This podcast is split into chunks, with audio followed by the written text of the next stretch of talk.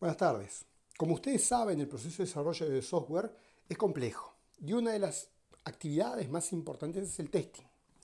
El testing eh, nos permite decir o determinar si el software que pretendemos entregarle al cliente es lo que quería el cliente. Para testear necesitamos conocer una serie de documentos, tener a mano una serie de documentos y saber cómo utilizarlos porque vamos a testear en función de esos documentos. Este podcast va a explicar la relación entre una serie de documentos propios del proceso de desarrollo de software y el testing. Este tema está incluido en la unidad testing de software del curso de ingeniería de software. Y vamos a dividir la presentación en tres partes. Primero, revisión inicial de qué es el testing. Segundo, vamos a explicar, vamos a desarrollar cuáles son los documentos que vamos a utilizar para testear. Y tercero, una síntesis final y recomendaciones. Recuerden ustedes que pueden descargar este podcast y así no tener que estar conectados para escucharlo. Entonces, ¿qué es el testing? Bueno, como adelantamos en la introducción, el testing no es otra cosa más que probar el software. Quedamos con el cliente que había que hacer un determinado producto, ese producto pasó por etapas de modelado y de programación, y tal vez lo que tengo pensado de entregarle no es lo que el cliente quería, pero no porque tengo la intención de defraudar al cliente, no porque sé que existen algunos errores o algunos elementos que no fueron satisfechos, sino simplemente porque me equivoqué. No controlé el proceso de desarrollo de software. Entonces, lo que le prometí al cliente dista significativamente lo que le voy a entregar. El testing va a permitir determinar si aquello que pienso entregarle es efectivamente lo que había quedado en entregarle. Naturalmente, si encuentro un error, tengo que informarle al resto de los integrantes del equipo del proceso de desarrollo de software.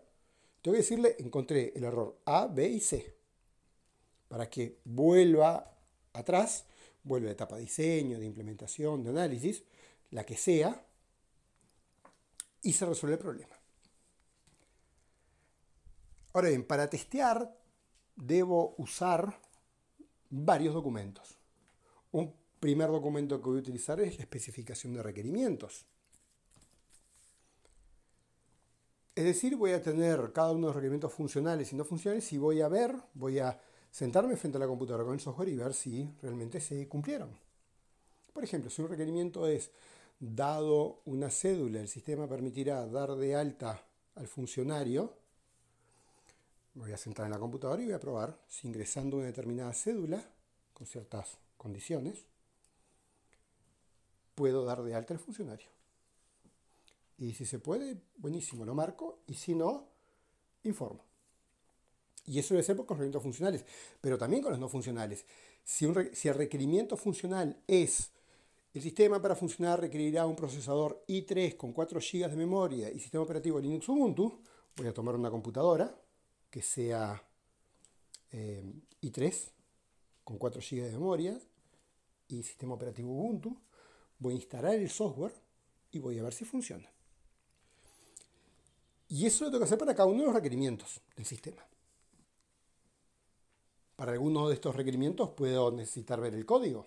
si quiero ver si se dio efectivamente de alta el funcionario, puedo ver el código, veo qué pasa con las variables, cómo se modifican las variables, cómo se itera, cómo se almacena. Y lo controlo desde el código. Testing de caja blanca. La otra es que no me preocupe por el código. Simplemente veo si se resuelve la funcionalidad, sin ver cómo. Ese es un testing de caja negra. Otro documento que voy a utilizar son los casos de uso, el cual describe una operación. Por ejemplo, el dar de alta a un estudiante una mesa de examen. Para hacer eso necesito un montón de pasos. Hay precondiciones, hay postcondiciones. Bueno, voy a tomar el caso de uso, lo voy a tener al costado voy a seguir el caso de uso con el programa. lo que me dice el caso de uso lo voy a replicar en el programa y voy a ver si realmente el caso de uso, una vez en la computadora, es decir, ejecutando el programa, resuelve lo que prometió resolver. Este testing lo puedo hacer normalmente de dos modos. Viendo el código, es decir, viendo qué pasa con las variables, con las listas desplegables, cómo van cambiando los valores.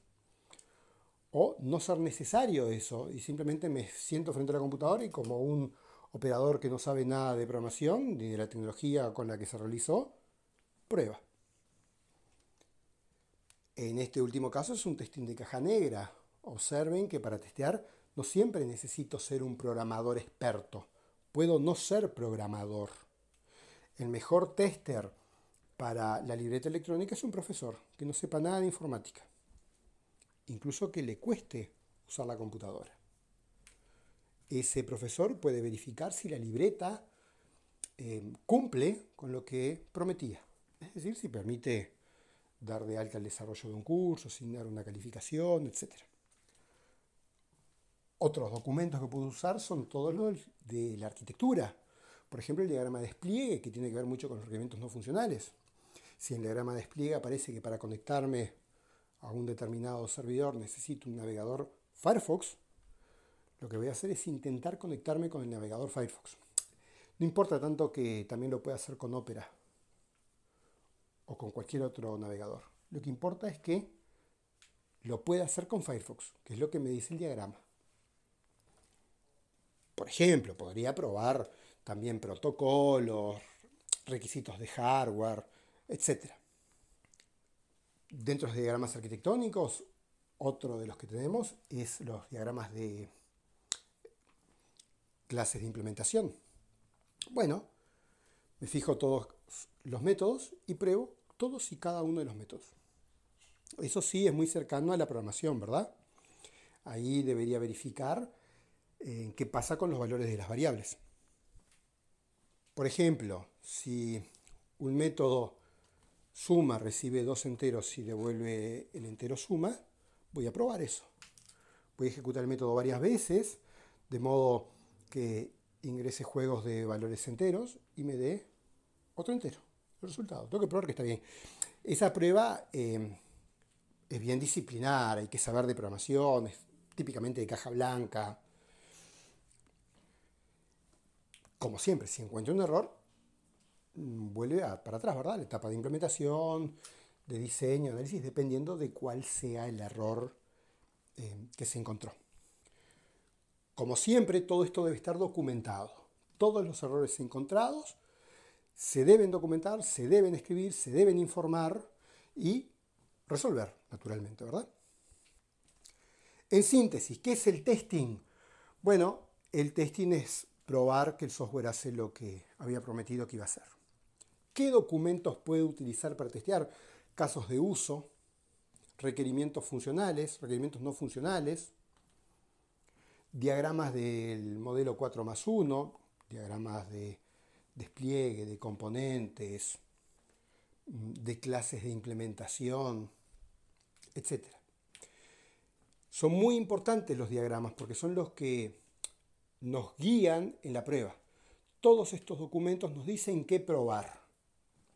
En realidad el testing no consiste en simplemente tirar datos, sino que se debe probar que el software hace lo que prometió hacer en función de los documentos que son los que guían precisamente lo que debía ser el software. Bueno, espero que les haya quedado claro. Buenas tardes.